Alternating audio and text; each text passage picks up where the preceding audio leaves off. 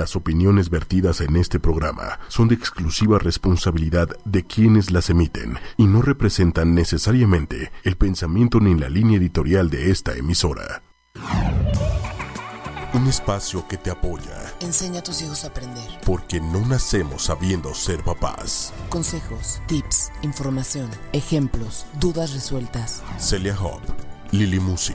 Explicaciones del comportamiento de tus hijos. Aprendiendo a ser papás por ochoymedia.com. Soluciones. Línea directa. Contigo. Escuchándote. Aprendiendo a ser papás. El consultorio está abierto ahora y más cerca de ti.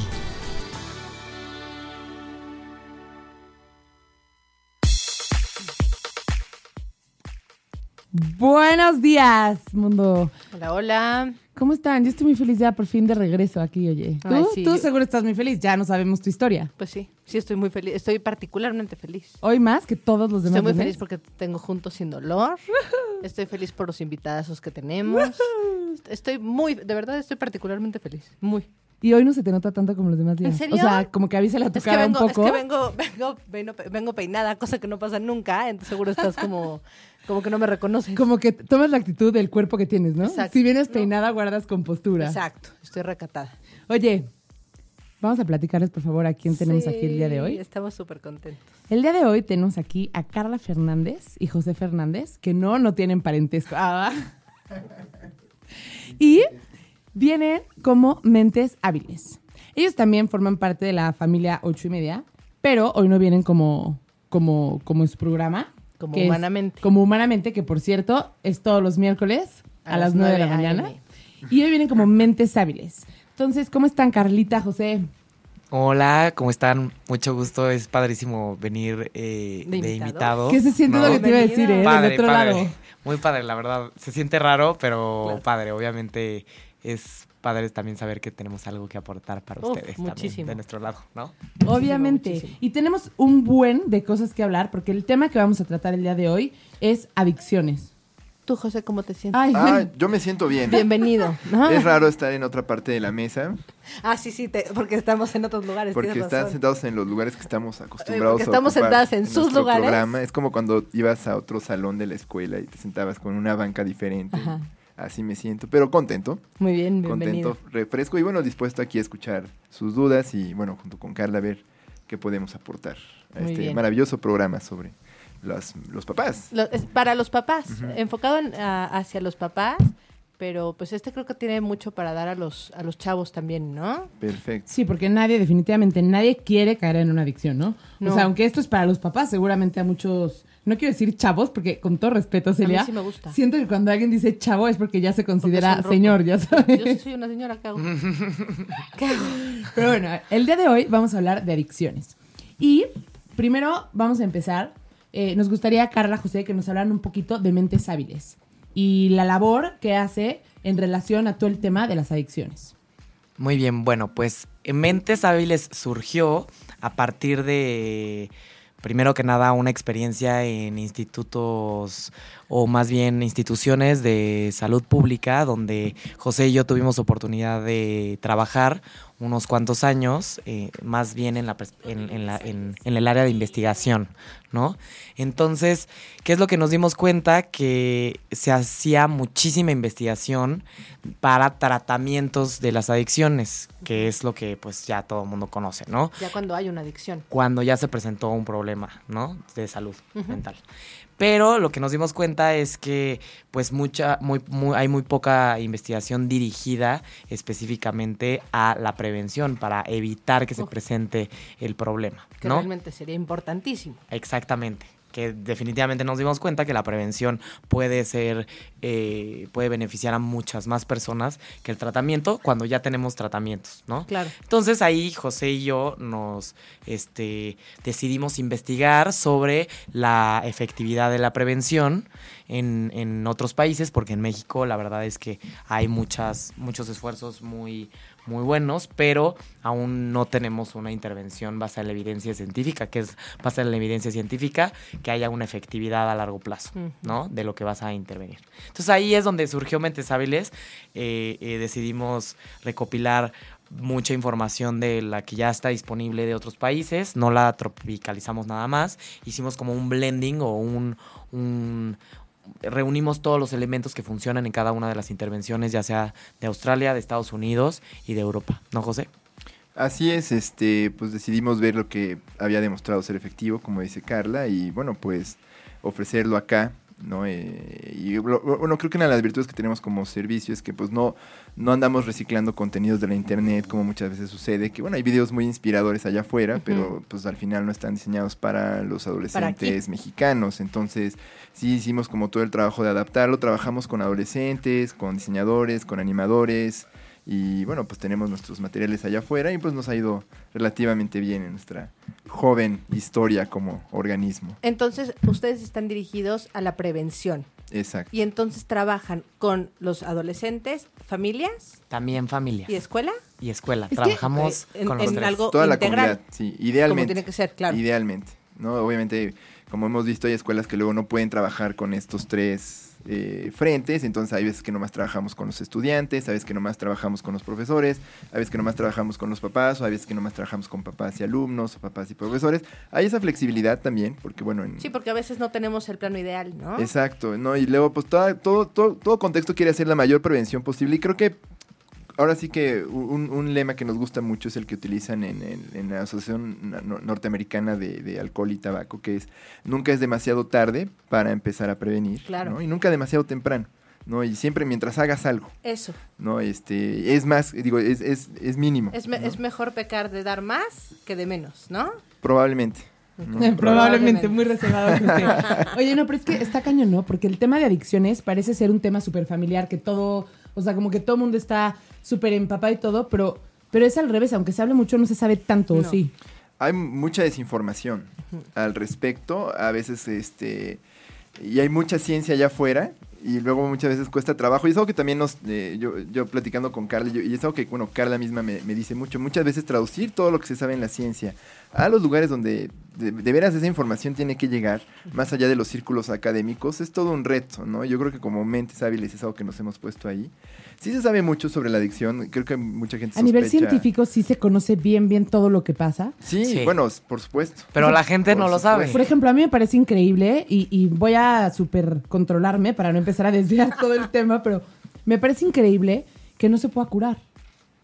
O sea, me parece increíble que no puedas hacer algo en el cerebro para resetear eso que pasó y ya te fregaste por toda la vida, ¿ya sabes? No, las adicciones son enfermedades crónicas y degenerativas, son igual que la diabetes. Ya que se presentó, se va a seguir presentando y se tiene que seguir. Y se controla teniendo- toda la vida. Se tiene que controlar se toda la tiene vida. que controlar O toda sea, la se me hace increíble, ¿ya sabes? O sea, como que, ¿ustedes creen que eso sea un tema eh, que tiene que ver con que la ciencia no ha llegado a ese punto o creen que nunca se va a llegar Pues ahí? se trabaja mucho para encontrar mejores maneras de prevenirlo. Hay muchos avances en materia genética, por ejemplo, en la, la epigenética, cómo se explica muchas veces que, bueno, muchos niños que crecen en contextos similares, unos terminen en- con un problema de adicción y otros no. Pero además, Y- perdóname, eh, el, el alcohol, la sustancia es como el síntoma, ¿no? O sea, realmente la, la conducta se puede presentar enfocada a diferentes, a diferentes este, sustancias, aunque es la misma, ¿no? O sea, puede ser a comer, puede ser Al a- juego. a- al juego, juego. Al a drogas, sexo. al sexo, exacto. Entonces, hay que, por eso me, me encanta esto de la prevención, porque entonces hablamos desde los chiquitos, ¿no? Cuando tenemos una predisposición genética, entonces podemos agarrarlo desde ahí y hacerlos conscientes un poco cómo, cómo es el, el tema ahí. El tipo de prevención es va muy enfocada a los rangos de edad. Por ejemplo, normalmente eh, cuando estamos hablando de niños este, que van en primaria, estamos hablando de una prevención muy distinta a la prevención que se da en secundaria o en preparatoria. Tú a un niño de segundo de primaria no le puedes hablar de la marihuana y la cocaína, Claro. ¿no? Entonces ahí se manejan más, pues, desarrollo, este, pues, desarrollar bien el cerebro para evitar que llegue esta conducta de riesgo y se vaya a presentar a través de juegos y de ciertas este, actividades muy específicas que no tienen nada que ver con, Con el darles alcohol. con darle información sobre con- drogas. ajá, Exacto. directamente con las sustancias. En cambio, en secundaria y en preparatoria sí se les da esa información súper necesario que se informen Claro. sobre los efectos, sobre qué es lo que... ¿Qué le este, hace a mi cerebro? ¿Qué le hace a mi cuerpo? Así ¿no? es. O sea, ¿cuáles son los riesgos? ¿Cuáles son, cu- ¿Cuál es la realidad de, de- de esto que generalmente se sabe, pero se sabe poco y también se manipula mucho, ¿no? La información. Claro. Y no nada más se tiene que dar información, que es lo que normalmente tenemos en México. Ajá. También se tienen que desarrollar habilidades. Alternativas. As- Así es, habilidades sociales y habilidades emocionales para que la persona cuando se enfrente a situaciones o a dificultades no recurra al consumo o cuando se presente en una situación de consumo no lo consuma. Porque- y para esto se necesitan estas habilidades, ¿me explico? Ok. Sí, es como decías, muchas veces la sustancia nos gusta pensarla como un síntoma, pero, y, y es porque hay veces que se nos enseña, por ejemplo, que la, la tristeza es algo que no debes sentir y que si sientes tristeza, entonces tienes que ver la manera de quitártela. Ajá. ¿no? Las canciones, ¿Cómo la hago cultura. para no sentir? ¿Cómo hago para no sentirla? Y entonces vemos que, no sé, este, en las películas, en los medios, pues la gente triste que hace toma y se le olvida, ¿no? Las mismas canciones nos enseñan, no, pues dame otro tequila para Claro. Ver si sí me... ¿cómo? Para olvidarme de tu amor, ¿no? Olvidarme Sí, de te- tu lo amor. tenía en la cabeza. Había una canción, ¿no? Que es borrachita de tequila, si tengo siempre el alma mía, para ver si se me cura de esta cruel melancolía. Entonces nos adoctrinan un poquito a decir, ah, pues si me siento ansioso, debo quitármelo cuanto antes. Entonces, socialmente un además está bien cigarrillo visto. Me va, me va a calmar esa ansiedad o un- me voy a echar unos tragos o chispas. ¿Cómo le hago para hablar con otras personas? Ay, pues me voy a llevar la botella porque así todos me ven y todos hablan conmigo. Y entonces se vuelve de pronto una muletilla, ¿no? Y, y no es un problema de, de- de moral, no es un problema de... Es una cuestión, yo, yo quiero pensar hasta cultural. ¿no? Sí, es de- del lugar que luego le damos a la- al alcohol y al, al tabaco y a las drogas en la cultura como... Yo te- les voy a compartir, yo no tomo alcohol, nunca he tomado, una sola vez me he emborrachado en mi Es, vida. es imposible, No me gusta. es imposible convencerla. Pero no, es que a, a eso voy, ¿no? O sea, justo, nunca bebí de adolescente. Mis amigos sí bebían, tú- todos mucho. Y yo nunca bebí. Y eran todo el mundo queriéndome convencer de que tenía que tomar. Me echaban alcohol en mi refresco, Claro. ¿no? Porque ¿cómo era posible que yo decidía no tomar? Obviamente antes de darle el trago yo, ya había- yo me daba cuenta. Y me decían, no, le eché vodka que no huele. No, no te huele a ti. Pero a mí sí me huele, ¿no? O sea, yo, para mí era muy claro. Pero justo a eso iba. Es, es impresionante lo social que es, lo cultural que es. Y cómo yo, digo, sí me querían y me- tenía un buen círculo de amigos. Pero yo no podía pertenecer a ellos al 100% porque yo tomé la decisión de que no tomaba. ¿No? No, claro. Es un tema social muy fuerte. No, aparte, a ver, es muy curioso porque ahorita el que no toma es el rarito. Exacto. No, seguro no toma porque tiene hepatitis. Ajá. O seguro no toma porque tiene sida. O es alcohólico. Está o es alcohólico. O es O sus alcohólico. papás son mormones. La, la- neta, a mí sí me ha tocado. Es la curiosidad, y qué ¿no? triste así de, oye, no, no tomo. Y lo primero que piensas ¿Por? es, "Ah, es alcohólico, ya sabes, no va a tomar enfrente de él. Igual es como Celia, o sea, una persona rara en el mundo, bueno, normal, pero poco frecuente, digámoslo así, que no tiene nada de raro, no- nada más no toma y ya. Oigan, y entonces, a ver, ¿nos pueden explicar en términos, o sea, las adicciones, qué pasa en términos físicos y emocionales? Si quieres, empezamos primero por los físicos. Bueno, en, en una cuestión este, cerebral hay un ciclo que sigue el de las adicciones, que es primero el momento inicial del el atraco y la intoxicación, que es cuando sentimos la recompensa. Al final, el alcohol, el tabaco, la marihuana, la cocaína son sustancias que se sienten bien, que, que alteran el sistema de recompensa del cerebro, que, que libera esta dopamina, que es El. Seguro lo han escuchado muchos de nuestros escuchas más este, informados, es el neurotransmisor de la recompensa, ¿no? Y tiene mucho que ver también con la, la expectativa, ¿no? Ah, este, voy a hacer esto, entonces voy a liberar dopamina y- porque sé que me voy a sentir bien con algo. Entonces viene este ciclo inicial de la, la intoxicación y, la, y el atraco, no voy a tomar mucho de esto porque se siente muy bien.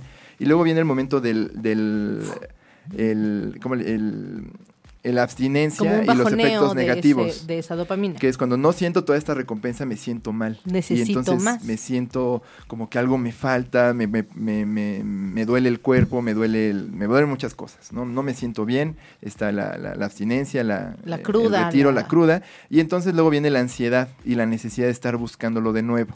¿No? Esta como búsqueda ya casi compulsiva de tengo, si no lo estoy recibiendo, si no me tomo mi, mi, mi, mi copita ahorita, siento que algo me falta, Sí. entonces voy a andarlo buscando por ahí el, el famoso craving. ¿no? El antojo. ¿Cómo se llama? El antojo, el craving. Pero el craving ya es un concepto médico. O sea, cuando ya una persona presenta craving, que es el antojo, la expectativa de Ya la se necesidad. me antoja, antes de la necesidad es que tu memoria te está recordando constantemente que existe eso Pero está y que cañón. se siente muy rico consumirlo. Está cañón. Bueno, ellos ya saben, porque obviamente fueron los primeros a los que le hablé. Me operaron, tomé una medicina mucho tiempo y se me hizo como adicción física, sin saberlo. Entonces, cuando me operan, la dejo de tomar, sudaba, me sentía fatal y era síndrome de abstinencia y no sabía. Lo que quiero decir con esto es que está cañón porque no tenía dependencia emocional, pero sí física. Sí. ¿No? Nada me recordaba que me tomara el tramadol que, del dolor porque pues ni siquiera se me ocurría, ni siquiera sabía que era eso. Porque el tramadol es una medicina para el dolor y las medicinas normalmente para curar el dolor o para anestesiar el dolor son muy adictivas. Ajá, pero como no sabía que tenía una adicción, ni siquiera se me ocurría. Sí, claro. Cuando hablo con el doctor y le digo, bla, bla, bla, no, pues es síndrome de abstinencia, etcétera. Y entonces, así ya te sientes fatal, ya sabes. Y entonces ya veía en mi cajón el tramadol y ya sabes, y decía, y si me tomo uno, Y si me tomo uno, quita, fíjate. ya No, y sabes. es que Claro. tú cuando tienes el estímulo visual de la cajita, cañón. por supuesto que se activa la hora del cerebro que te va a decir, tengo que volver Dame, a hacer, dame. tengo que volver a hacer porque reconozco lo que estoy Pero me, viendo aquí. me pareció increíble que cuando no sabía qué era, pues ni siquiera me apareció pasaba por en la mente. cabeza. Cuando supe qué era, me di cuenta que iba a tener una recompensa al tomarme una, ya sabes. Y una vez sí pensé. Momentánea, así es. No, no, no, no, no, Lili, ya sabes, o sea, esto ya.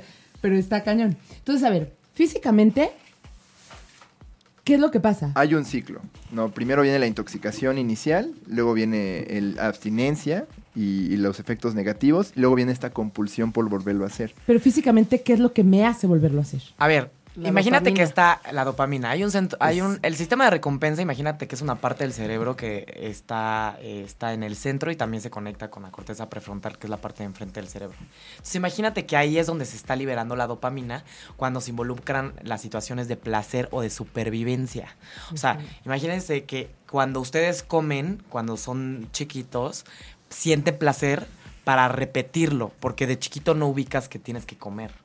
Solo porque se te antoja. O sea, no es como que. ok, te da esa misma necesidad. Ajá, exacto. Entonces el cerebro se educa a que hay que tal cual de repetir supervivencia, eso. porque Y necesito comer, para eso lo genero, o sea, segrego la dopamina, Exacto. me va a dar más alimento y eso hace que mi cerebro se nutra y todo mi cuerpo. Por ejemplo, lo mismo pasa con el sexo. Al tener un orgasmo, al tener ese contacto genital, hay una liberación de dopamina. ¿Por qué? Porque los seres humanos tienen que tener esa liberación de dopamina para que lo quieran hacer, si no, no lo haríamos, ¿ok? No nos reproduciríamos. No tendríamos Claro. sexo porque no sería placentero. Por eso es placentero.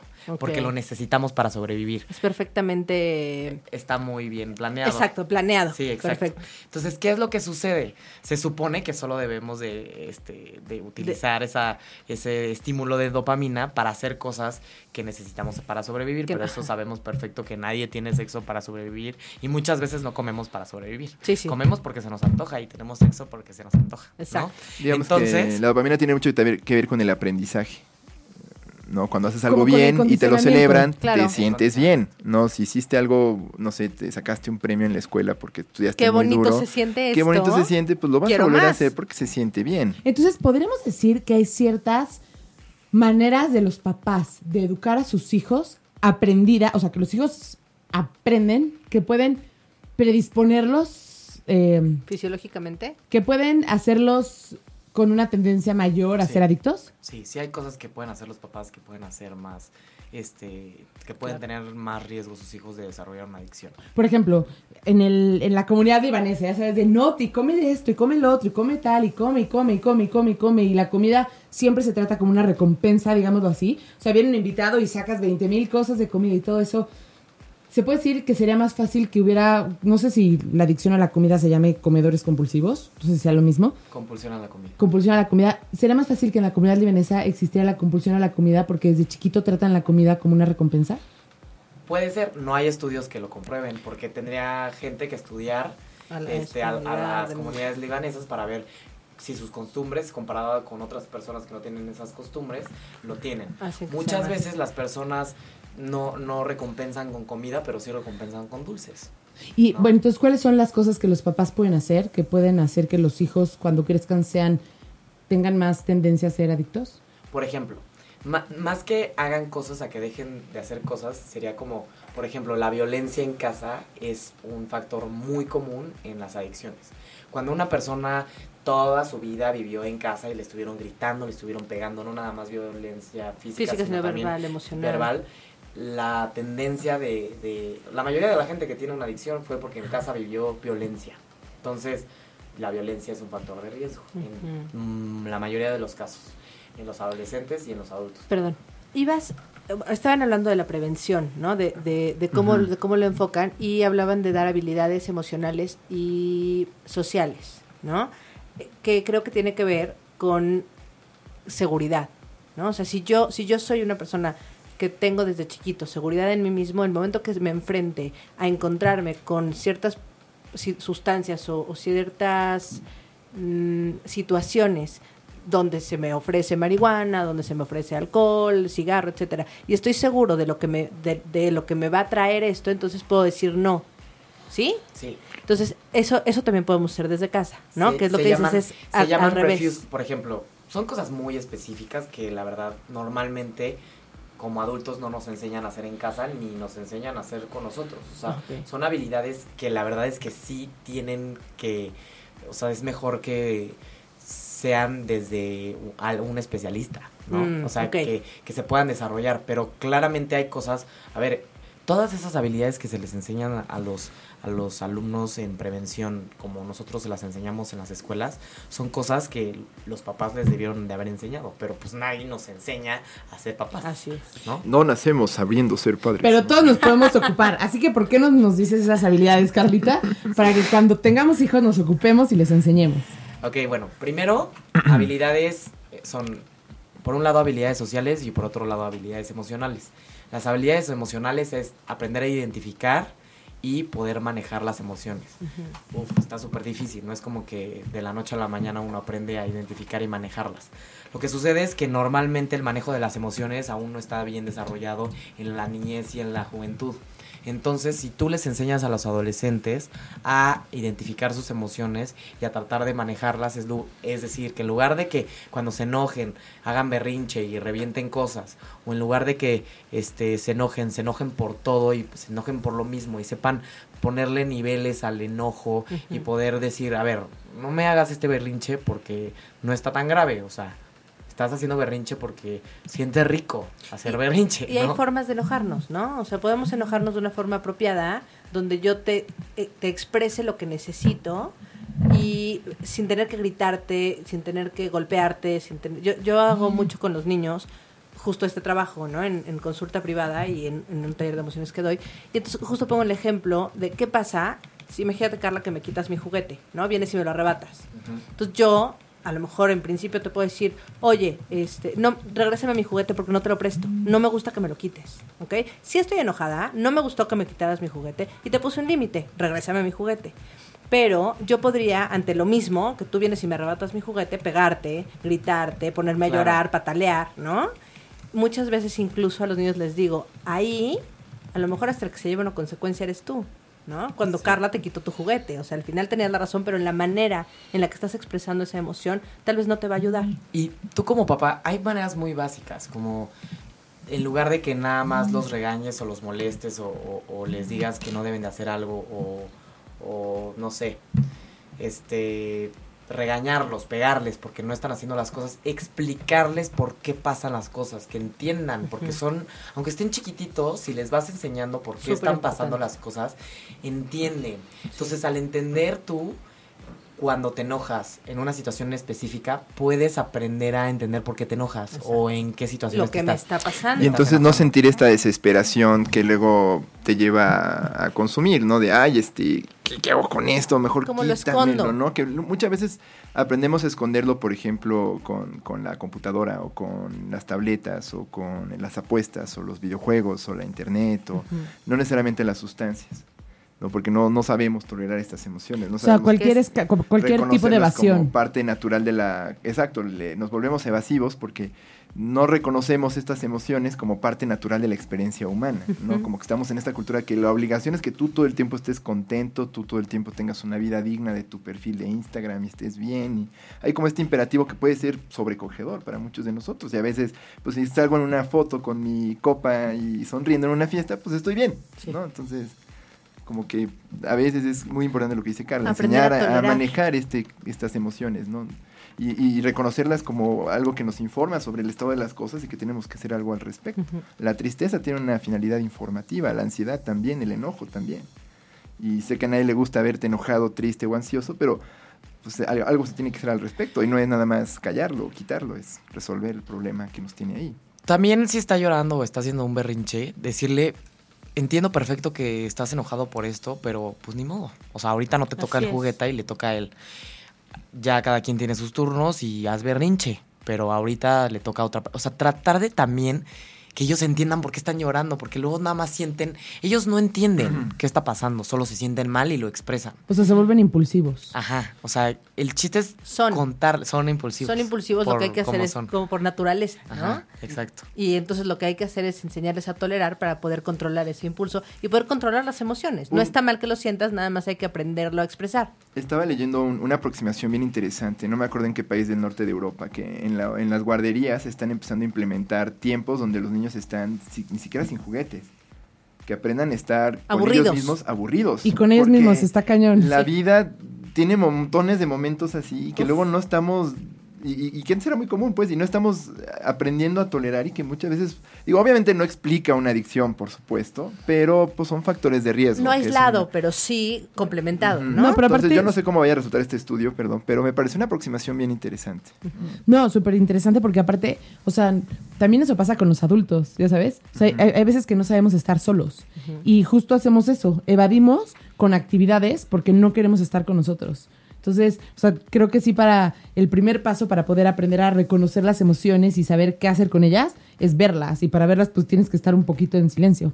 Pero bueno, entonces síganos contando. A ver, entonces manejo los sentimientos negativos más comunes son la ansiedad y el enojo y el estrés. Y la tristeza. Ajá, así es. Entonces, el, el más que normalmente el, el- el chiste aquí es desarrollar habilidades en ellos, que, o sea, literal es creatividad de cada papá, porque la forma en la que nosotros as- las hacemos en casa no es una pro- en, en las escuelas.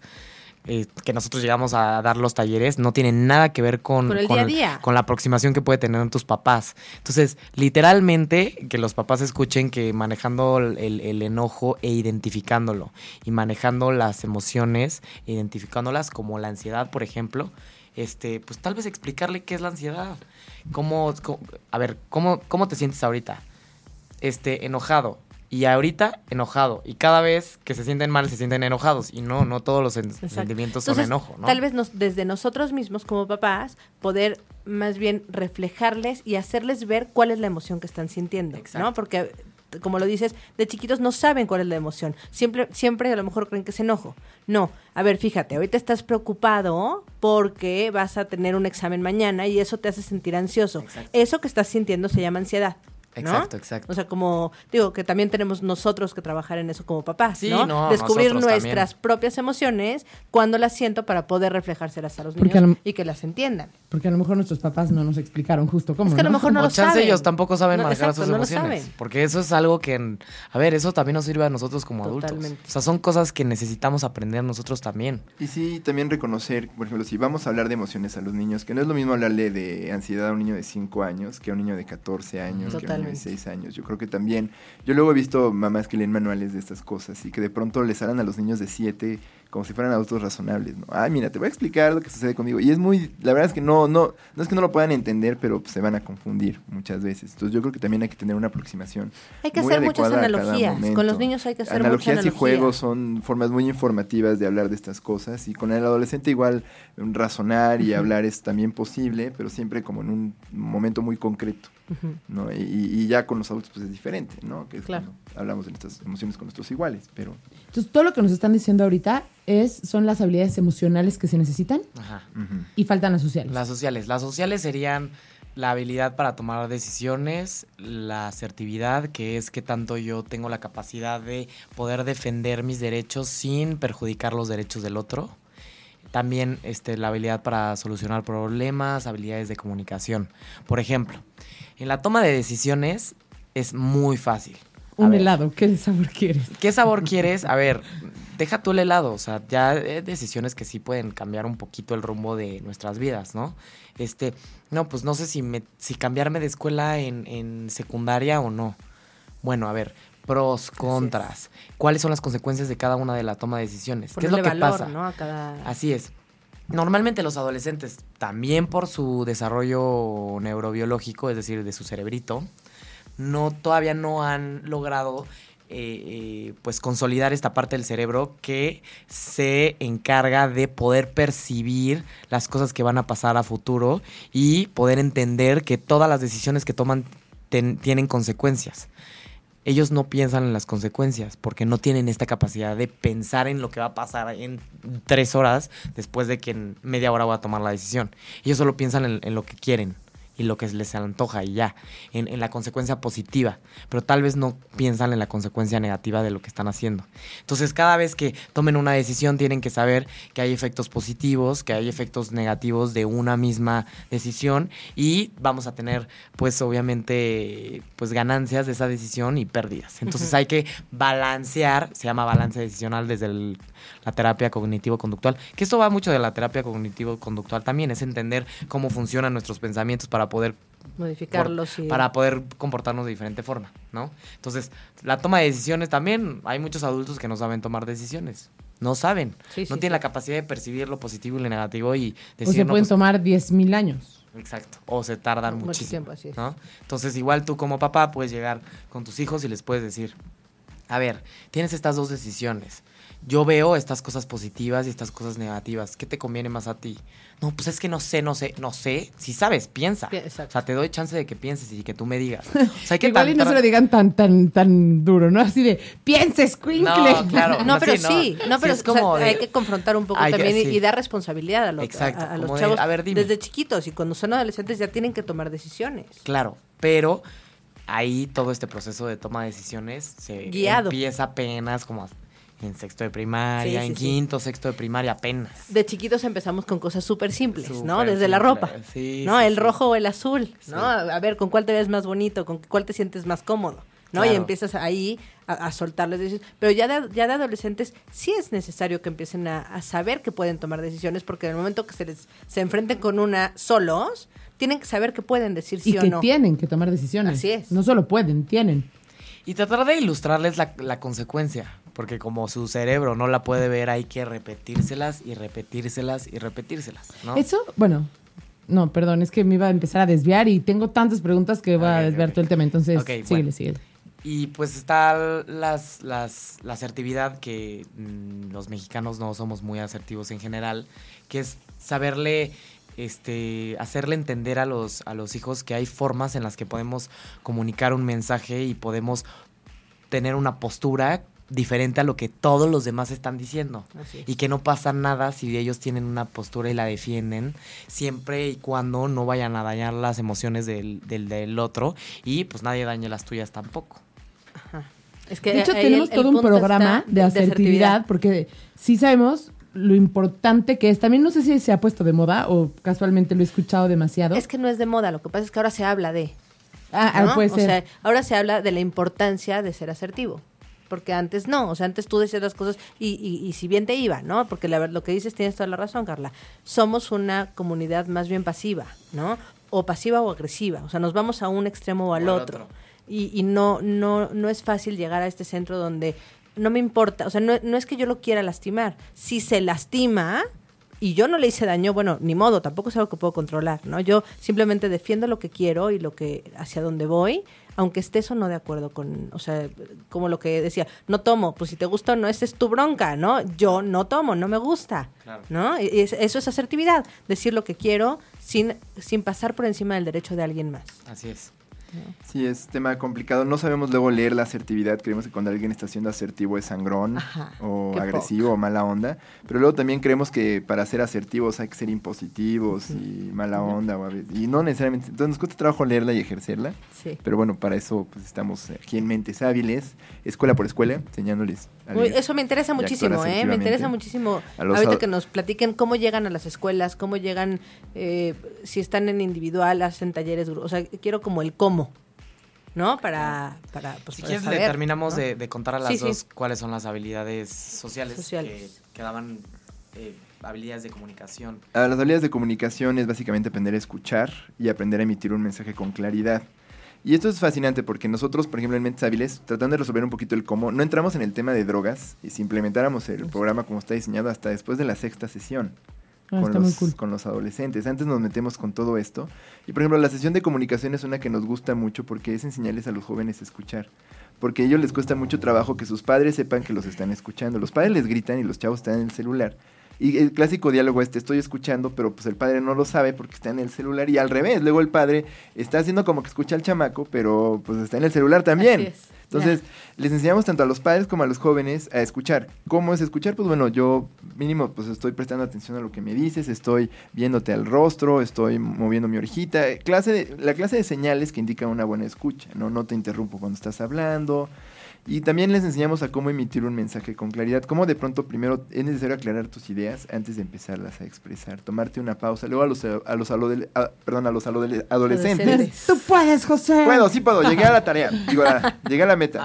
A los adolescentes, este, les, eh, al final su cerebro es muy, está todo el tiempo exudando dopamina, son hiperdopaminérgicos, Sí. tienen las cosas con una intensidad que les cuesta mucho trabajo detenerse. Muchas veces la chamba en estos talleres es, ya les a ver, detente tantito y a ver, piensa muy bien lo que vas a decir, trata de ser claro, por ejemplo, si nos vemos ahí, ¿qué significa? ¿Es en dónde? ¿A qué hora? Porque Sí, hay ¿qué muchos sobreentendidos. ¿Cuál es mi mensaje? ¿Cómo quiero llegar a, o sea, cuál es mi objetivo? ¿No? Pues que mi mamá sepa a dónde voy a ir o, o dónde quiero ir, a la fiesta de fulanita de Ujú, tal. ¿Por qué quiere decir esa clase de cosas? Porque luego los chavos si algo les cuesta trabajo es que so- hay muchos sobreentendidos en las conversaciones adolescentes. Están empezando a, a aprender, eh, por ejemplo, el sarcasmo y la ironía. Entonces luego abusan de ella.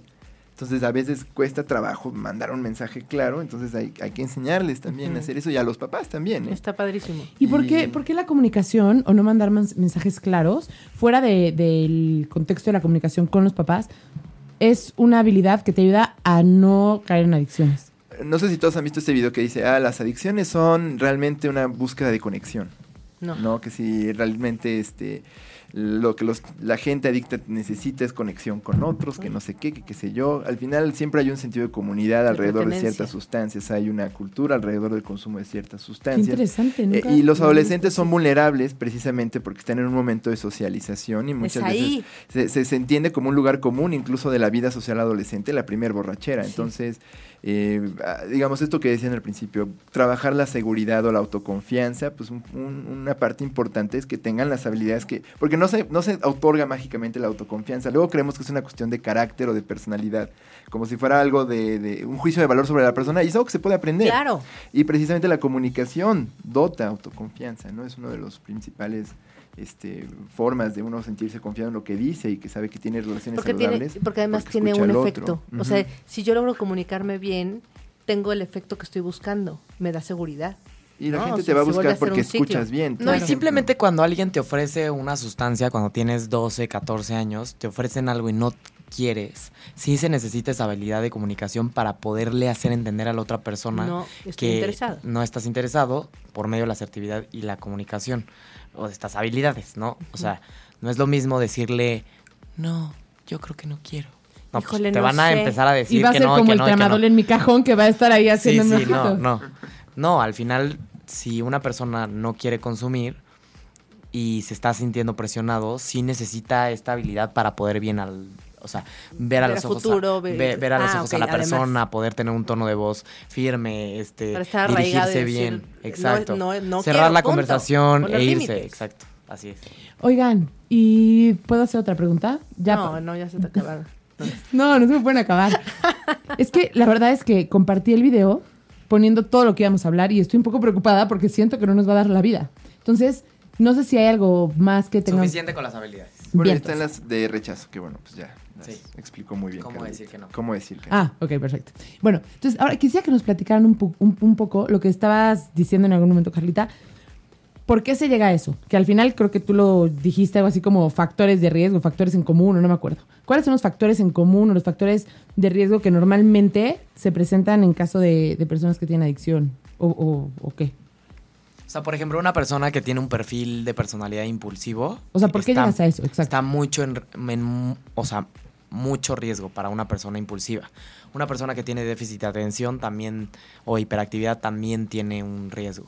También hay un riesgo si tiene problemas de salud mental. Por ejemplo, cuando una persona tiene depresión, cuando una persona tiene ansiedad, es mucho más fácil caer en una adicción debido a que uno está pasando por un momento de Vulnerabilidad. vulnerabilidad y de sensación emocional mucho peor que una persona que no tiene depresión Claro, y no tiene darle un, un en- extrita, ¿no? Entonces se busca la automedicación muchas veces también, como si, si me echo esto me voy a sentir bien. Así como tú te querías echar el tramadol para quitarte el dolor, la gente se echa tal vez copas de alcohol o, o cocaína o marihuana para evitar los problemas, para evitar la sensación negativa, para evitar esta depresión o esta ansiedad que están viviendo todos los días. Entonces, también eh, problemas de, de salud mental, es decir, depresión y ansiedad, también déficit de atención, que es muy diferente a la depresión y a la ansiedad, pero eso sí lo podemos ver desde jóvenes. O sea, La un chavito, también. la impulsividad, exacto. O sea, cuando una persona este, es poco tolerante, no tiene mucha capacidad de memoria, es normalmente una persona que no piensa en las consecuencias de consumir y lo hace porque le gusta. Porque pues todo el mundo consume porque es le gusta. con, re- ¿no? con más, con más riesgo que Con otros. mayor riesgo, así es. En casa, lo que decías, por ejemplo, de la violencia. La violencia. Hay factores contextuales también que son muy importantes. El- los conflictos familiares, la disponibilidad de sustancias en casa es también un factor Mm. importante. Más allá de que si tienen una gaveta con alcohol sin llave, este, que a veces, por ejemplo, los padres fumen, que a veces guarden marihuana en algunas partes de la casa y todo eso también es un factor Claro. de riesgo. También, por ejemplo, conductas de aceptación. Por ejemplo, que todos los fines de semana en las comidas familiares te pongas una guarapeta enfrente de tus, eh, de tus hijos. O sea, a ver, si tus hijos todos los fines de semana se, se dan cuenta que, que te estás poniendo hasta las chanclas, porque ellos lo saben. Ellos conocen a su papá de toda la vida y saben que de repente se pone medio violentito o se pone medio de chistorete o de rarito, ¿no? Entonces, si tus ojos, tus hijos están observando que tú estás pedo todo el tiempo, pues Educamos al con el final estamos educando a que esa es una conducta cool, porque a, a ver, los hijos siempre van a ver a los papás como el hit, aunque sean buenos, independientemente, Sí, independientemente buenos, malos o como sean, pero, buenos o pero son, malos. un, son un ejemplo, son un, son un modelo a seguir. modelo, ajá. Entonces, esta conducta, o sea, si, si, si los papás, yo todavía no soy madre, pero si los papás quieren emborracharse, no se emborrachen enfrente de sus hijos. No está bien que ellos estén viendo esa imagen de sus papás, porque al final es como si los papás, si lo hacen, les están diciendo, Es se con- está es haciendo. congruencia, Se está así es. haciendo, se está haciendo, congruencia. O luego más allá de las guarapetas, si ven que todos los días llegas y te sirves una copa de whisky y dices, ay, qué rico, ahora sí ¿Cómo lo estoy disfruto? descansando. A ver, hijo, pre- prepárame una cubita, como todos los días, que para el hijo eso es una forma de conectar con los papás Claro. también, ¿no? Entonces, eso también puede ponerlos en riesgo, ¿no? Si se vuelve una costumbre. Exacto. O, por Ojo ejemplo- con nuestro vocabulario, ¿no? Ajá, lo que decimos y lo que las- hacemos. lo que llaman las actitudes eh, Implícitas. implícitas de Ujú. aceptación del consumo, yo creo que también pueden tener un muy potencial de riesgo. También, Ujú. por ejemplo, eh, nada de, ay, no, pues sírveme una cubita. O sea, tú al pedirle Sí, a claro, tu hijo no expongas a tu hijo a que esté en contacto, así que lo huela, que vea, o sea, no lo, que no lo toque ni siquiera, o sea, ¿para qué le pides que te lo sirva? no? Cuando nosotros éramos, bueno, ustedes no, se me ninguno de ustedes. Cuando yo era chica, no, tú- yo, no, yo creo que ustedes No. también, que para los dientes, no, sí, Ah. yo creo que ustedes también. Le- Nos ponían o les Coñac, ponían whisky, ¿no? ajá, coñac, coñac con porque adormecía el de este, ¿no? Y luego dicen por ahí, bueno, yo sí a mi hijo le doy tantita cerveza, o así una copita Los chiquitita, sorbitos. ¿no? O, ajá, o una probadita. No, no, o sea, no están preparados, su cuerpo no está preparado para el alcohol, o sea, no lo puede procesar. No, aparte hay estudios que dicen que cuando los papás les dan sorbitos desde jóvenes, el riesgo aumenta. Es muy chi- claro, a, a eso iba, Es qué que bueno lo- lo que- trágico es No que lo den hacen- sorbitos. No. Lo hacen de manera muy bien intencionada. o sea, Claro, no, no. no, es un impulso Es, malvado. mejor lo es voy a como enseñar a tomar. Que le enseñe No. yo, y, pero no, o sea, sí, sí es también un factor. O sea, hasta riesgo. los perros, por ejemplo, ya sé que no tiene tanto que ver, pero yo sí relaciono el amor a los animales también, me vale. Pero, por ejemplo, a los perros un día dije, ¿qué pasa si oxitocina emborracho a mi perro? Y dije, ay, qué chistoso, se lo voy a emborrachar. Y no sé por qué leí. Y entonces empecé a leer que así de una vez que Es le des, se puede volver adicto. Y entonces el pobre perro va a estar sufriendo como con síndrome de abstinencia. ¿Qué necesidad, ya sabes? Sí, su hígado, pobrecitos. Bueno, ¿No? ¿qué Pero otros bueno. factores tenemos? Contextuales.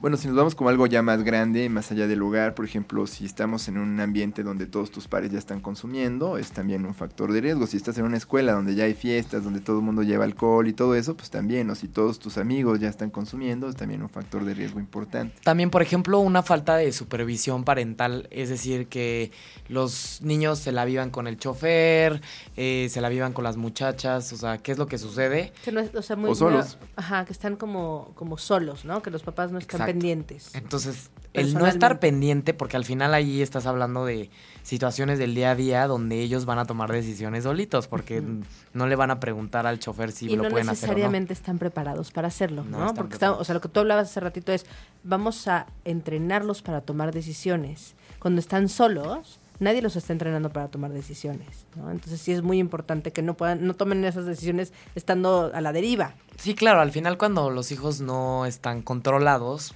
porque pasan mucho tiempo con personas que no van a tomar el control de la situación, pues ellos hacen cosas que no deben de hacer, simplemente por el hecho de que pueden. Ujú. En cambio, si tú estás monitoreándolos, este, supervisándolos constantemente, pues hay cosas que tal vez van a querer hacer y no las van a poder hacer, porque si las hacen, hay un, los estás, les estás echando el ojo, ¿no? Claro. Entonces también la falta de supervisión parental. ¿no? Y bueno, vivir en un país donde no hay regulación sobre la publicidad del alcohol o del tabaco, donde de pronto no hay reglas sobre si se les puede vender a menores o si las hay pero no las siguen, No se sigue. También es un factor de riesgo importante, no una política laxa sobre el control de las sustancias en los menores, es también un factor de riesgo importante. El abuso, a lo mejor, o sea, las personas que... Por supuesto, muchísimo. El, imagínate, si en una casa con violencia hay una predisposición, el estrés postraumático, por ejemplo, también es un factor de riesgo que una persona haya vivido. O sea, desde que te hayan asaltado, por ejemplo. Por ejemplo, sí, pero Digo, este, que haya un estrés postraumático, o sea, que la persona haya quedado marcada por ese suceso, que normalmente son violaciones o Que es algo muy, este, muy sí, dramático. Ajá, ¿no? algo, un suceso traumático, ver que su, tu mamá se suicidó o ver que alguien se, mató a alguien más. Ese tipo de cosas tienen efectos emocionales a largo plazo. O abusos, que no necesariamente son Abusos. violaciones cuando la gente es chiquita. Abusos también. Así es. Entonces eso también Sí, predispone porque estamos hablando de una, de una forma de evadir, ¿no?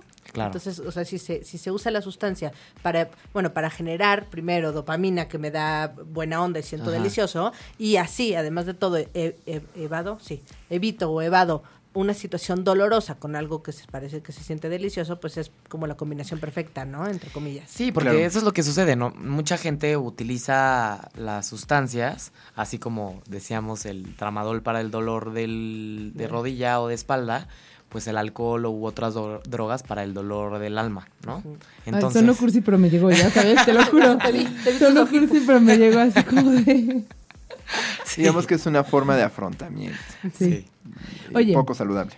Y esto, por ejemplo, que nos están platicando, eh, tiene que ver, eh, esa es la respuesta a por qué la gente llega a eso, ¿no? A una adicción.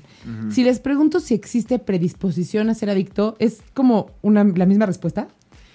No, en realidad sí hay una predisposición genética. Pero no es absoluta, es entre el, depende de la sustancia. Para la cocaína llega a ser hasta como de 60% atribuible No. a, la, gen- a la genética, pero para otras drogas pues llega a ser tan bajo como del 20 el 30%. 60 por... O sea, qué, qué tristeza, ¿no? Ahí es cuando, pues uno dice, ¿quién te dijo que la vida era justa, no? La verdad, la verdad. Pero o en realidad siempre, nunca podemos separar la genética del Del medio ambiente y de tus decisiones. O sea, al final, a ver. Sí, no, sí, si sí. tienes el A ver. 80% y nunca ves cocaína, no vas a hacer...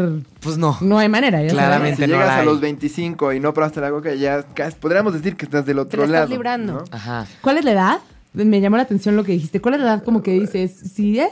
Uf. Híjole, bueno, o sea, el cerebro per se, nosotros lo decimos mucho en los talleres, eh, Mucho digamos más que ya es un cerebro adulto, relativamente consolidado, a- alrededor de los 20, 21 años. Entonces, antes, cualquier consumo de sustancias es altamente peligroso, porque sí altera to- cómo se forma, eh, tu La- sistema de recompensa, tu capacidad de tomar juicio, tu capacidad de demora y todas estas cosas que tienen que ver con... Lo que voy a decir está, muy mal seguramente para muchas personas que nos están escuchando, pero, o sea, si hay una persona que dice, yo voy a probar la marihuana porque vive en un ambiente en donde todo el mundo prueba la marihuana, porque es, vive con la idea de que hay que legalizarla y porque así piensa, entonces el consejo es, espérate hasta los 22 años. No quiere decir que De hecho, es le el único digamos a la gente, pruébala.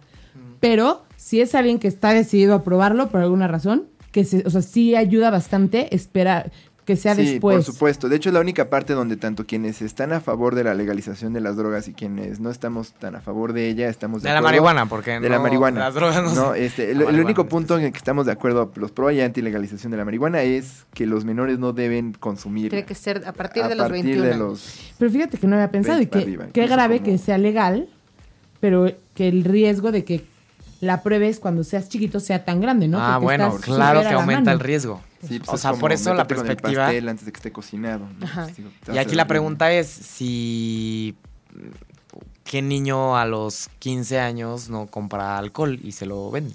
O qué niño de 16 años quiere su cajetilla de cigarros y no se la vende.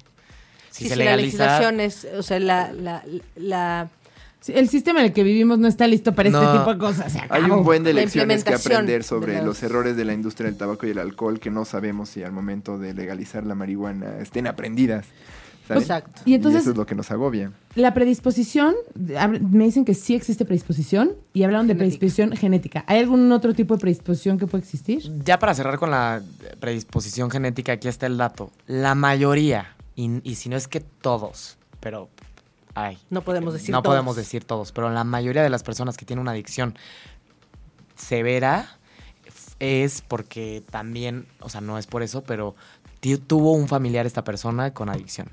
O sea, la mayoría de las personas que tienen una historia de internamiento porque no pudo este, manejar su consumo de alguna sustancia, normalmente son personas que tuvieron a un padre, un tío, un abuelo. Un tío, aunque no sea en línea recta. No, no importa. Qué chistoso. Es que aquí, aquí se mezclan las dos, ¿no? La genética y la aprendida, Sí. ¿no? O Sí, sea, o sea, los- van junto con pegado. Ah. Van junto con Sí, y el acceso, o sea, la accesibilidad, o sea, como que se van juntando. todavía hay todas falta las- ver que se haya encontrado de estudios con gemelos separados al nacer, que es, Ah, eso está luego bueno. hay como esta posible atribución exclusivamente genética, pero como dice Carla, eh, la mayoría de las veces, pues sí, o sea, más allá de lo genético también lo presenciaste. ¿no? Exacto. Estuviste en un hogar donde era no- normal. Que quizá es más fuerte eso, ¿no? O sea, lo otro está ahí, está latente, pero lo que decías, si tienes un entorno saludable, es más difícil que aunque, la- o sea, que te jale la genética. Es que está cañón en pero hay todo que, lo hay que Sí, te complementarlo. protege, te protege. en todo lo que esto aplica, pero está cañón que cuando lo piensas existe.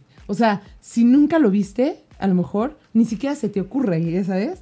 Cuando ya lo viste, ya existe para ti, entonces ya está como a la mano. Qué fuerte, pero bueno. O sea, ahí al final el mensaje es que si, por ejemplo, tú tienes tres hijos, yo soy mamá de tres hijos, no soy mamá realmente de tres De hijos, pero imaginémonos que sí. Y mi papá tuvo un problema de alcoholismo y yo no lo tengo, yo tengo que tener mucho cuidado con mis hijos porque ahí está. Ahí está. Ahí está y hay que este super supervisarlos, utilizar talleres como los de mentes hábiles, Por o sea. ¿no? O sea, se les tiene que poner mayor atención. ¿Por qué? Porque ya hay cosas que ellos no pueden hacer que los están poniendo Aunque nunca en vieron riesgo, al abuelo, aunque nunca lo hayan visto. claro, porque hay una genética. Porque ellos van a ver a sus amigos. Sí, sí, sí. porque en casa nada más está, pero tú también tener una y también des- Hay que ellos lo sepan. El mensaje es ese. Sí. Hay que prevenir. Así es. Inviertan en prevención, Sí. papás. Inviertan en mentes hábiles. Mentes ahorita les vamos, a, ahorita les sí, vamos sí, a decir sí. cómo. Pero entonces díganme otra cosa. Obviamente hay que prevenir. Pero también, como Celia y su bandera de todo se puede corregir, si ya pasó, ¿cuáles son las alertas que te hacen, que te sugieren que puede estar empezando una adicción o que tu hijo tiene una adicción? Puntos, puntos rojos, o sea, como Focos rojos. Por ejemplo, el, el que tu hijo de repente empiece a no tener, eh, que, que le empiecen a gustar otras cosas o ya le dejen de gustar las cosas que siempre le habían gustado y que lo veas desmotivado. Por ejemplo, lo más importante en la supervisión, cuando te puedes dar cuenta que hay un riesgo, es el cambio de conducta. conducta. O sea, observar que de repente hay un cambio muy brusco en su emoción y en su conducta que de O repente... sea, los ves diferentes. Que los veas diferentes, de su forma de vestir, en su forma de contestarte, en su forma de ellos están con ellos, con sus amigos. Si los ves como muy contestones, muy agresivos, están enojados por algo y también, pues ahí puede haber un riesgo de que se puedan meter con otras cosas, ¿no?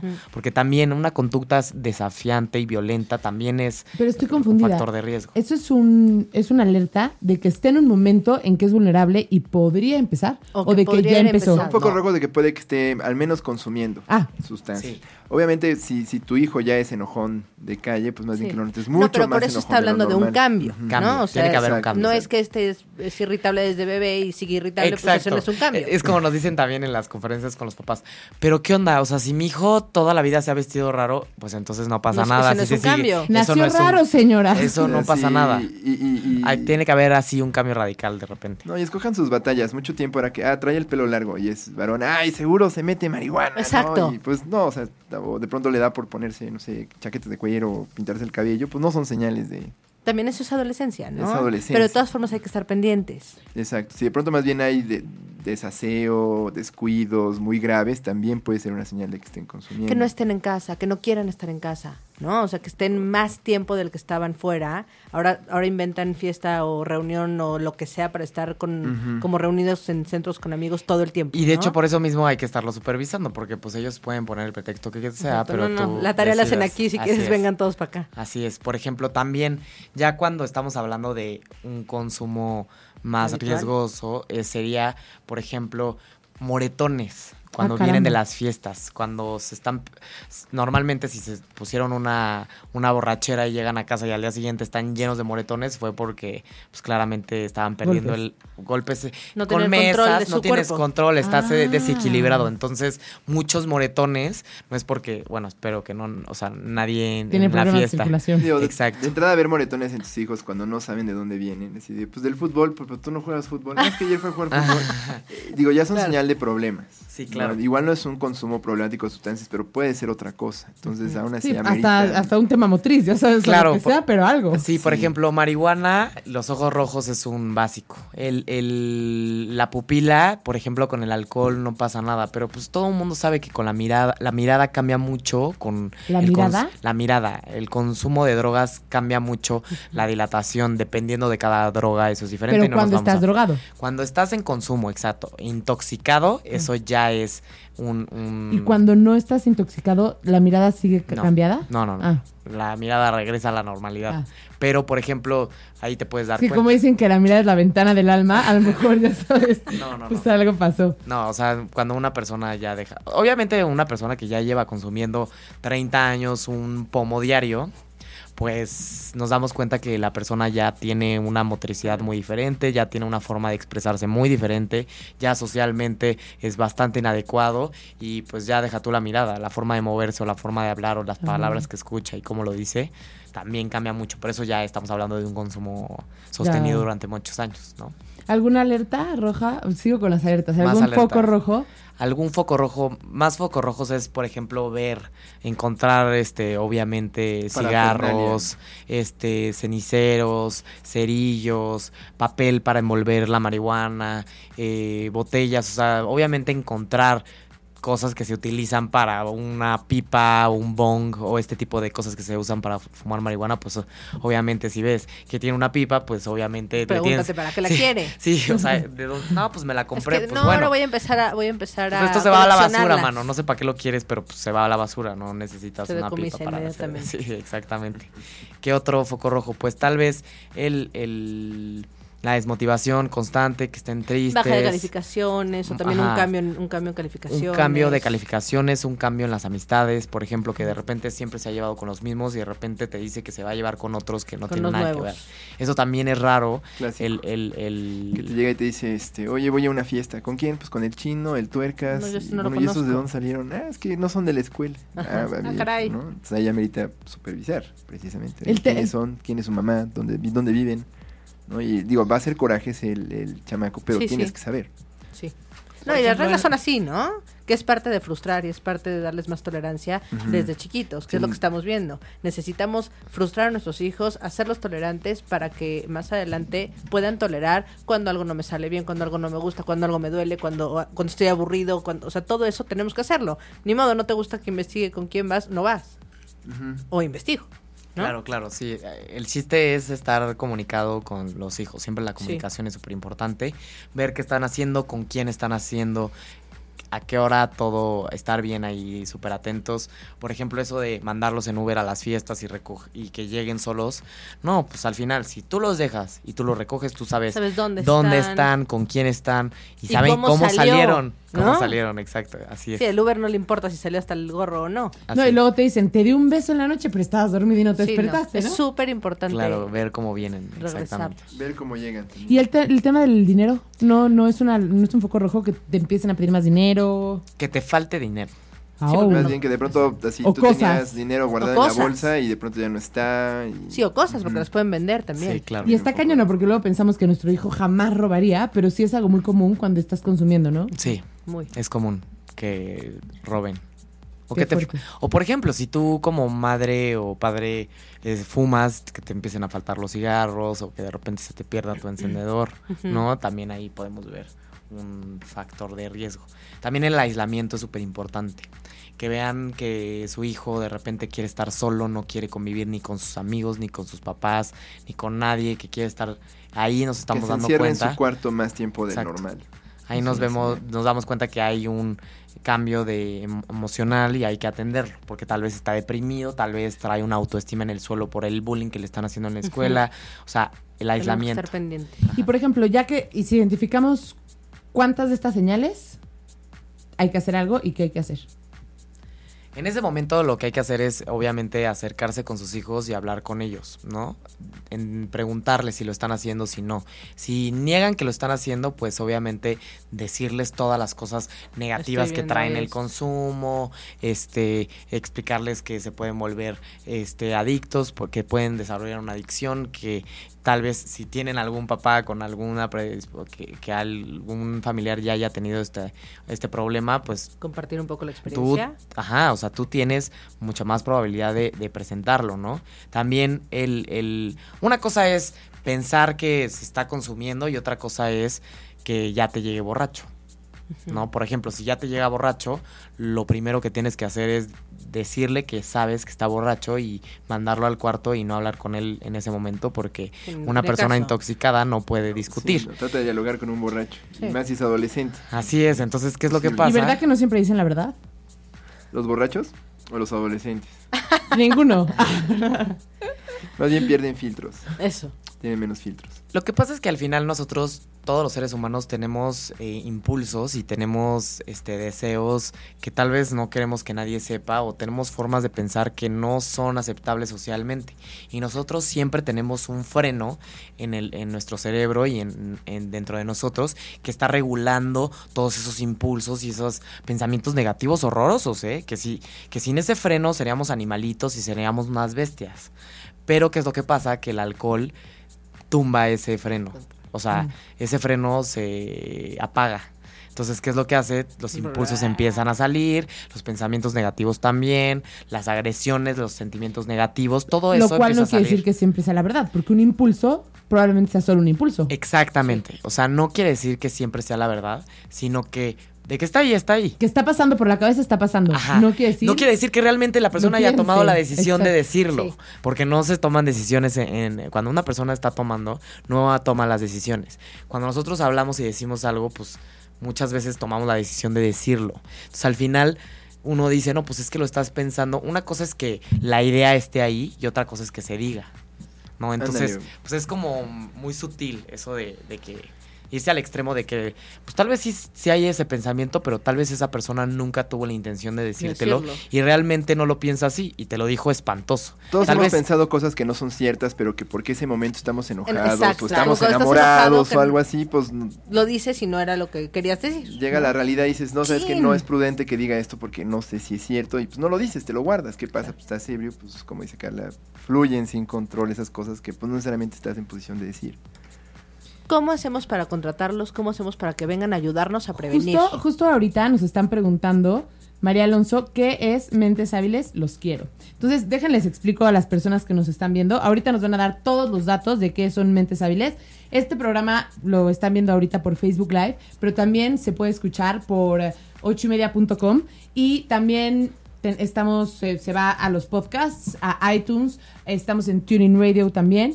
Y bueno, en la página pueden encontrar todo. Nuestras redes son en Twitter, arroba ocho y media oficial, y en Facebook, 8 y media. Y todos los lunes a las 12 tenemos este tipo de programas. Ellos, que son mentes hábiles, además tienen otro programa que es humanamente todos los miércoles a las 9 de la mañana. Y somos una familia preciosa, los invitamos a que formen parte de nosotros. Y ahora sí, por favor, vamos a hacer una pausa en las preguntas que tenemos porque todavía nos faltan contestar dos. Y ya sé que Manuel Méndez, el operador, nos va a matar. Está diciendo, No, se que acabó. nos acabó el poquito. Así de plano. Bueno, nos contestan así rapidísimo, rapidísimo, Sí. las que nos faltan. Las preguntas que nos faltan son, ¿qué hacer? ¿Qué es supervisar? Etcétera, ¿qué nos dijeron? Em, ¿Cómo prevenir por edades? No sé si eso puede ser rápido Pero o es que vamos eso a... ya lo hablamos. Sí, eso, ya. Eso ya lo hablamos al principio del programa, en el podcast lo van a encontrar. Ok, perfecto. Sí, Perfecto. una la forma de intervenir en, en más chavitos no tiene nada que ver con la información sobre drogas y cuando son más adultos sí hay que darles información sobre drogas y a todos hay que desarrollar habilidades pero, pues, Emocionales, emocionales sociales. y sociales así es Y pero lo que sí, perdón, necesito saber cómo Sí, contactarlos eso para... sí no es rápido, pero falta otra rápida. La otra rápida es, si tú como papá tienes una adicción, ¿en qué afectas al hijo? ¿Qué daño le estás haciendo más allá del directo que ves? Pues mira, no te imposibilita más bien de prevenir. Yo creo que en lugar de decir, ay, ya le hiciste esto, ya ya, lo fregaste, yo, yo si, si hay un padre adicto que nos escucha, creo que también eh, es un tema importante de estudio. Hay, hay mucha investigación al respecto. Algo que puede hacer es ser muy franco al respecto. Decir, mira, yo sé que hice esto, pero no necesariamente quiero que tú hagas No lo quiero mismo esto que para yo. ti.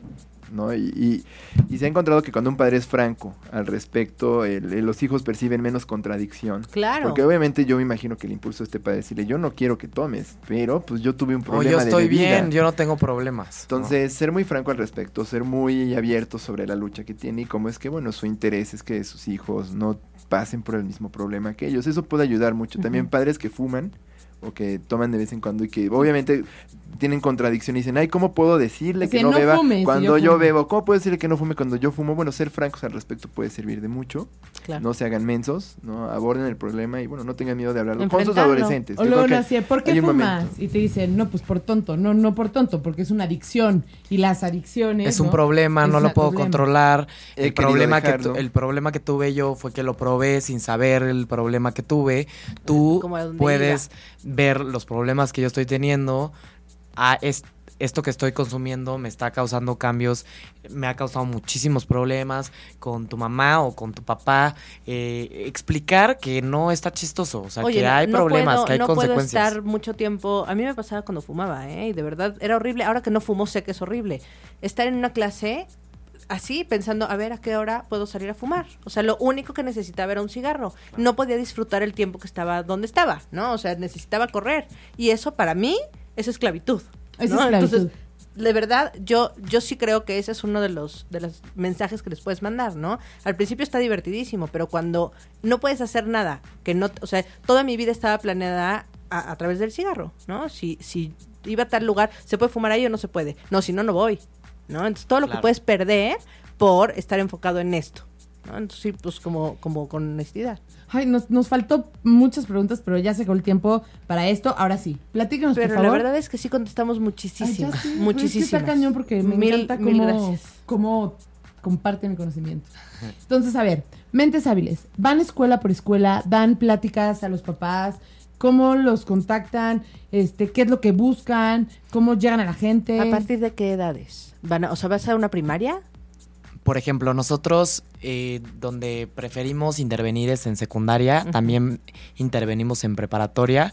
Eh, a veces también podemos dar conferencias en sexto de primaria, en quinto de primaria, pero la verdad es que muchas escuelas no están tan de acuerdo con este tipo de mensajes. Hay escuelas donde las niñas o los niños están muy chavitos para los temas, hay escuelas donde dicen, no, pues ya están muy adelantaditos.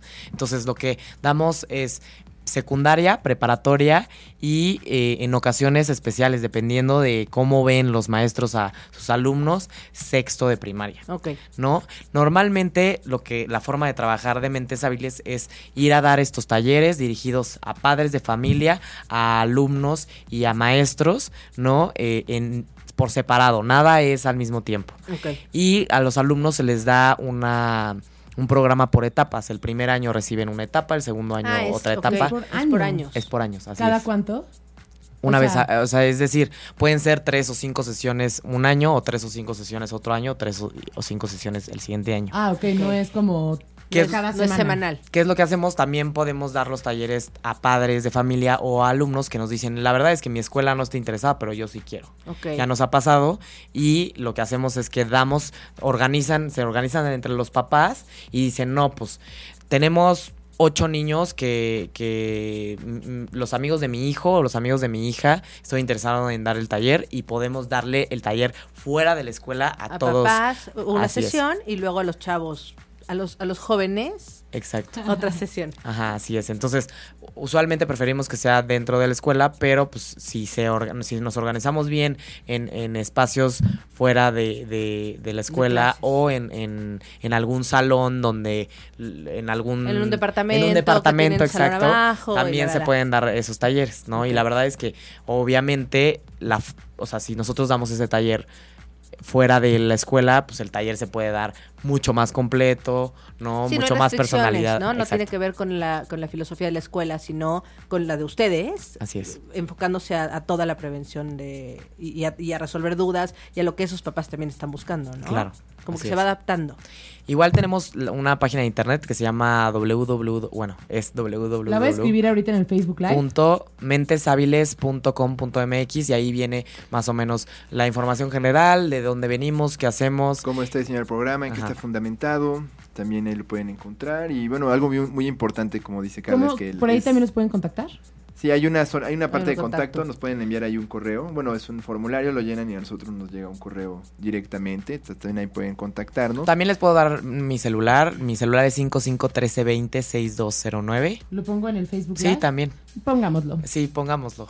Y pues al final al- así nos pueden contactar directo. 55, Sí, el número es Carlita, no fui. 55 1320 6209 y nos pueden contactar si tienen preguntas, si también, eh, pues si, al- si tienen alguna duda, si estuvieran interesados en, en tal vez proponer el, el programa para la escuela, de sus hijos, ¿no? Ándale, o sea, la, atracción de los padres, eh, muchas veces la, que los padres el nos llega, en la "Oye, escuela mira, ayuda esto". muchísimo, ¿no? Luego las Sí. escuelas están muy dispuestas y no saben si los padres también quieren. O a veces las escuelas ni siquiera saben, ¿no? O sea, está padrísimo poder llegar con una escuela y decir, oye, mira, tengo esto, ¿no? O sea, nunca, nunca va a, a quitar, al contrario, ¿no? Exacto, es- entonces si llega sumar. como la escuela interesada y lo- los padres como que lo demandan, pues va a ser más fácil que podamos Es, trabajar. es más, es más probable que nos estén escuchando eh, padres de familia que nos estén escuchando dueños de escuelas o directores Claro. de escuelas.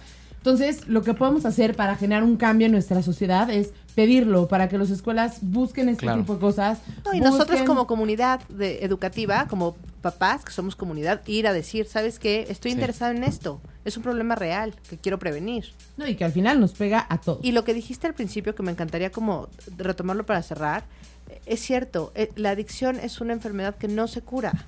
Prevengamos, ¿no? Sí, la verdad. No, no Sí, vale la pena que ya... Sale más barato prevenir. Claro, Pero puede en todos los sentidos, Pero ¿no? O sea, no solo de barato, o sea, imagínense. no, barato es- también en, en, en, en el costo de, de tranquilidad, Es- de felicidad, ¿eh? Ya caes ahí y vas a vivir esclavizado toda tu vida de eso.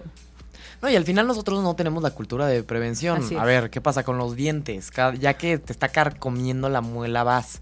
En lugar de haber estado yendo cada seis meses, Sí, cada a- cuatro a meses revisar. a revisarte, esperas a que ya esté el chapopote ahí Sí. en, el, en, el, en la muela, ¿no? Ya, A endodoncia directo, ¿no? Mejor desde ahorita tratar de hacer cosas, Sí. ¿no? Para que tus hijos Es- estén de verdad protegidos. es lo más importante. Y una de las cosas más bonitas es que al final la prevención como la hacemos nosotros, que es la que mejor funciona, pues digamos que tus hijos no están ni en, ni en el mínimo riesgo de, de tener una adicción, pero son habilidades que no les sobran. Al contrario, ¿no? eso, Y que eso va para, puede que para más bien todo. le ayuden a, a ser un adulto más exitoso porque vas a ver, no sé, decir que no cuando le piden un favor en la oficina Sí. o cobrar dinero y esas cosas que luego no sabemos hacer. Entonces, Nos ponen, estoy en Monterrey, carita triste, qué buen programa, pero me imagino que de todas maneras, si se organiza algo en Monterrey, Claro. podrán ir. Claro. Aquí en ocho y media no conocemos los límites de distancia, somos tecnológicos y aparte somos familia, señores.